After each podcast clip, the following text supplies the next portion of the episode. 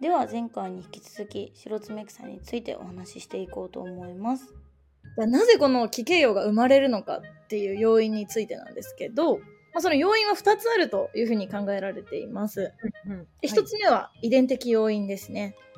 名前の通りなんですけど、まあ、奇形葉の個体からその遺伝を受け継いででまた奇形葉の個体が生まれるこの出現率が多分0.01%なんじゃないかなと個人的には思っていてはい。これも非常に個人的な見解なんですけど、はいこうよく四つ葉のクローバーの栽培キットとか売られてるのってご存知です？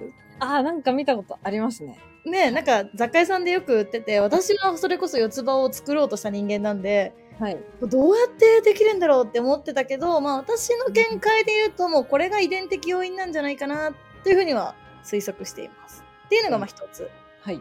二つ目の要因、まあ、ちょっとこれが今日お話ししたかった内容なんですけど、はい。えっと、環境的要因です。でもこれ何なのかっていうと、まあ、遺伝的なので生まれ持ったものではなくって、うん。あくまでその生まれてからその周りの環境で奇形葉になったっていうのがこの、まあ、環境的要因の考え方なんですけど、えっと、雑草界隈の、まあ、いろいろな本を読んでいますとこう踏まれることによって四つ葉になるっていう説が結構有力な説でありまして、へそうなので雑草知る前は本当全然知らなかったんですけど、ー。はい。案外ね公園とかに生えてるんですよね四つ葉のクローバーって。なるほど。踏まれやすい場所にっていう。そうなんですよ。そうなので、まあ、ちょっとこの説を、まあ、はい21歳の私が興味を持って、で今ちょっと環境的要因についてちょっと検証してみたっていうのが、まあ、卒業研究だったんですけどすごい。で、まあ、2つ実験を行いまして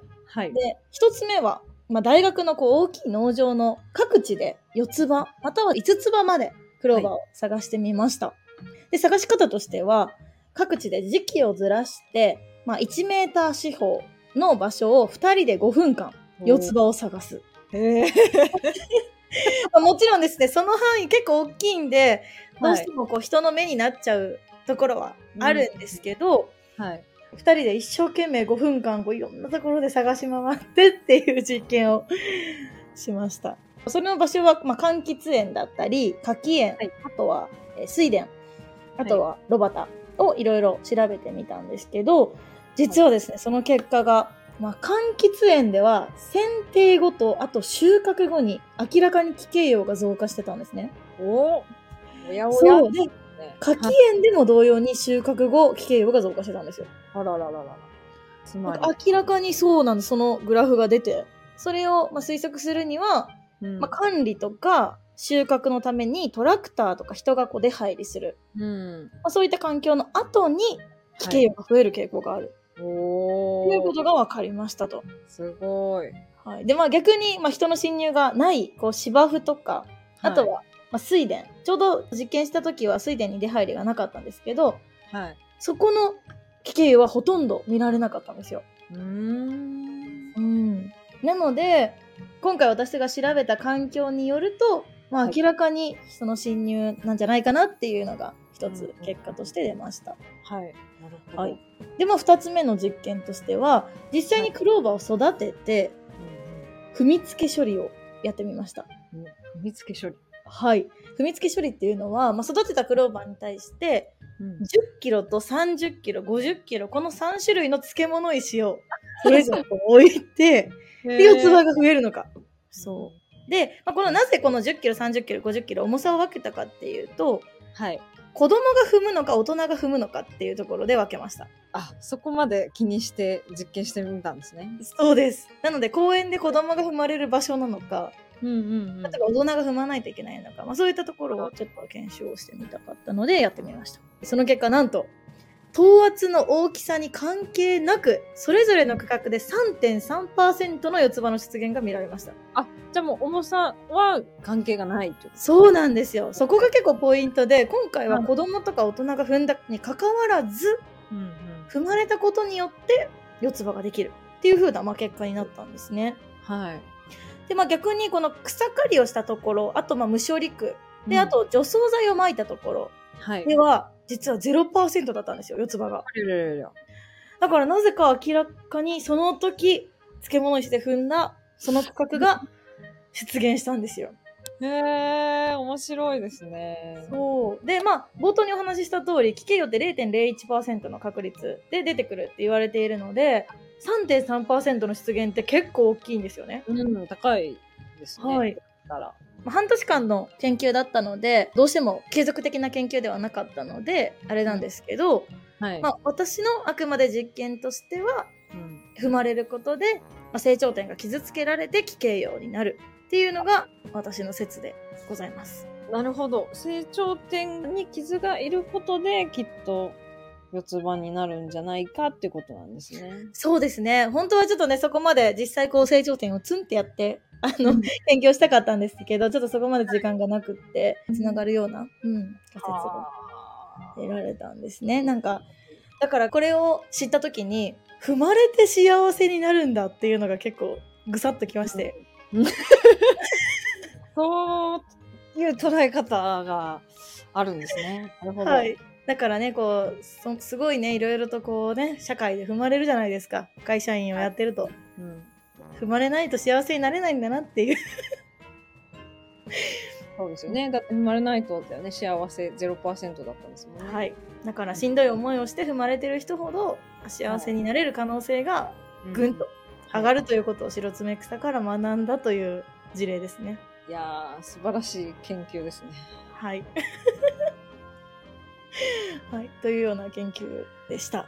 でもなんかね、四つ葉のクローバーってみんな結構興味ある分野だし、なんかそういうのを研究テーマにされてるっていうのはなかなかね、珍しいですよね。あ、そうですね。初めは本当に自分も遊びのつもりで教授に提案したんですけど、はい。じゃあやってみたらみたいな気になるならやってみたらって言われて、あ、あ、いいんですか？みたいな。そう感じで、とりあえず始めて、うんですね。まあだからもし四つ葉のクローバーを探したい人がいれば、確率はまだまだ低いですけど、ちょっと公園とかね、生まれてるところを一度探してもらって、で、はい、逆に次の人のために、まあ、踏んどいてあげるっていうのも、ね、一つ。ね、一つ。そう、だから私は白爪草見つけたら踏んでます。上をはい。通るようにはい。あえてね。してるわけですね。はい。そういうのもありです。なあ面白い。っていう感じです。はい白爪草のここが面白い。ででん。優れた相手にしか花粉を運ばせない。え白爪草のお花について、まあ、先ほど道草さんからもありましたけど、一つに見えるこの花の中には、ここれから咲く花と咲いてる花、そして下に垂れてる咲き終わった花っていうのが混在してるんですけど、はい。まあ、一つの花が咲き終わっても、まあ、今咲いてる花があればこう花粉を運んでくれる虫に対して、まあ、綺麗な花をアピールできるはい。っていうわけなんですけど、まうんうんあ、そういう風にして、まあ、できるだけ長くね綺麗に花を保っているのがこの白爪草の特徴です。はい。で、まあ、この白爪草結構高貴な雑草でして、お、後期。はい、高貴な雑草でして、なんだろう。えっと、は花粉を運ばせる相手を選んでるんですよ。おー、襟好みするタイプってことですね。そうです。襟好みするお高い女性な感じですけど。そうですね。はい。まあね、それがどういうことかっていうと、まあ、白爪草の花の構造がちょっとややこしくなっていて、まあ、虫がその簡単に蜜が手に入らないようになってるんですね。はい。はい。で、まあ、どういうふうに蜜をじゃあ手に入るかっていうと、はい。まあ、ミツバチが主なんですけど、後ろ足で花びらを押し下げることによって蜜が手に入る。へー。押し下げる。なので、普通に止まってるとね、ダメなんですよ。普通に止まってると蜜に届かないんですけど、はい。足でこうグッと花びらを押すことで蜜にこう手が届くと。お、なんか足のレバー踏んだら水が出てくるみたいな。あ、そうです、そうです、そうです、そうです。そう、水道あるじゃないですか。水そうのそうそう、幹みたいな公園のね。そう。だから逆に言うと、まあ、人間がね、それは作ってるけど、それに気づかない人が、じゃあこれ水どうやって出すんだろうって思うと出せないじゃないですか。はい、出せませんよね。そう。だから、そういうふうに、それに気づける虫にしか蜜を与えない。なんと。うん。で、まあ、蜜を与えないっていうことは、花粉を運ばせないはい。っていうことなんですね。うんで、そう。まあ、人間もね、こう、結構昔の人かもしれないですけど、結婚相手の条件で参考っていう風に挙げる女性が多かったっっていうことで、うんまあ高身長、高学歴、高収入。で、まあね、人間もね、こう、いい条件の人とね、結婚したいとはい。いうことなんですけど、えっと、白爪草も、はいまあ同じような感じで、本当にもう賢い虫にしか運ばせたくないと。うん。で、まあ、それってどういうことなのかっていうと、まあ、浮気をしないっていうことなんですけど、おー、なるほど。その浮気をしない、じゃあそれが何につながるのかっていうと、はいすごくこう苦労をして蜜を手に入れた蜜蜂っていうのは、その手に入れ方をもう覚えたので、うんうんまたその形の花にやってきます。ははそう。難しい構造を攻略させって言って、その花にまた飛んできて、その蜜を取っていきます。ー。へー。そう。それが白爪草にはすごく都合がいいことなんですね。うんうんうん。で、まあ、白爪草のこう花粉を持って他の花に運ばれたとて、はい。白爪草にとってこうメリットはないわけですよ。そうですね。そう。だから他の花に浮気をするような虫には花粉をあげれないと。あげる筋合いがないということですね。そう。そう。なので、受粉効率をこう上げていくために、白爪草はこの相手を選んで花粉を運ばせてるっていうのが、まあ白爪草のこの戦略であるところなんですね。ああ、なるほど。うんまあ、なので人間と同じようにこう結婚相手を慎重に選んでるっていうような感じなんですね。うんうんまあ多分ね、ミツバチにとっても仕掛けをこじ開けて取りに行くだけのメリットがあるけどね、蜜がそれだけやっぱり豊富に蓄えてるからこそっていうのもあるんでしょうね。ああ、それは大いにあるかもしれないですねちゃ。んと帰ってきてくれるっていうのが、うん誰にでも吸わせるわけじゃないぞっていう。はい。そうですよね。いやー面白いですね。なんか生き様が本当にかっこいいなと思います。結構人間に例えると面白くないですかやっぱり。面白いですね。ちょっとね、擬人化するとね。はい。ということで、よく間違えられる片葉実と白爪草についてお話ししてきましたけど、いかがでしたか？そうですね。やっぱりそれぞれの植物にちゃんと焦点当てて辿っていけば、こう、全然違う植物なんだなっていうのことがよくわかりましたね。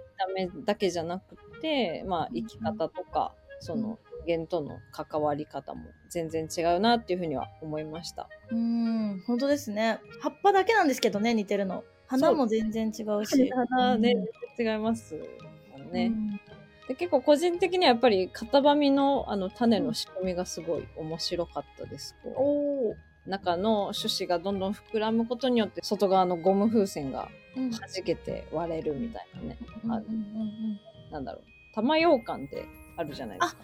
はいはいはい。あんな感じでこうプツって刺したらデロンって中身が。うんうんうん、そうですね。。ね、なんかあんなイメージなのかなとか思って、すごい面白かったですね。うん、本当に草むしりには注意してください。はい。はい。私はですね、まあ、結構この2つに関しては結構花が可愛くて、うんなんか雑草ってあんまり言われない、うん、白爪草だったら白爪草とかクローバーって呼ばれるような、まあ、雑草だったので、可愛がられてるとは思うんですけど、うん。まあ、かなり繁殖力が強くってで人によると結構迷惑雑草って言われてしまうっていうふうに思うんですよね。はい。まあ、なのでこの片豆がフランス料理だったりこう白爪草のこう根粒菌のお話を伺って、うんまあ、まだまだ隠れた価値があるんだなっていうふうに実感しましたし、あとは片豆で一攫千金を狙いたいと思います。本気だったのか いや、あの、応援してます。片豆農家としてテレビに出る日を。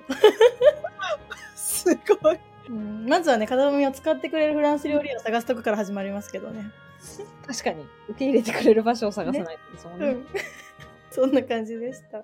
これを聞いてくださった皆さんが、まあ、ぜひね、まあ、街で、こう、幸せの四つ葉のクローバーって書いた、こう、片紙のグッズを見つけたら、こう、くすって笑えて、まあそれがこう、誰かに話せるようなネタになれば、非常に嬉しいなと思います。本当ですよね。ちょっとその街中でね、どれだけこう、クローバーに型紙が紛れてるかって、ちょっと私たちも知りたいので、ね、見つけた方からのうん報告なんかもね。待ってますぜひお待ち。ね。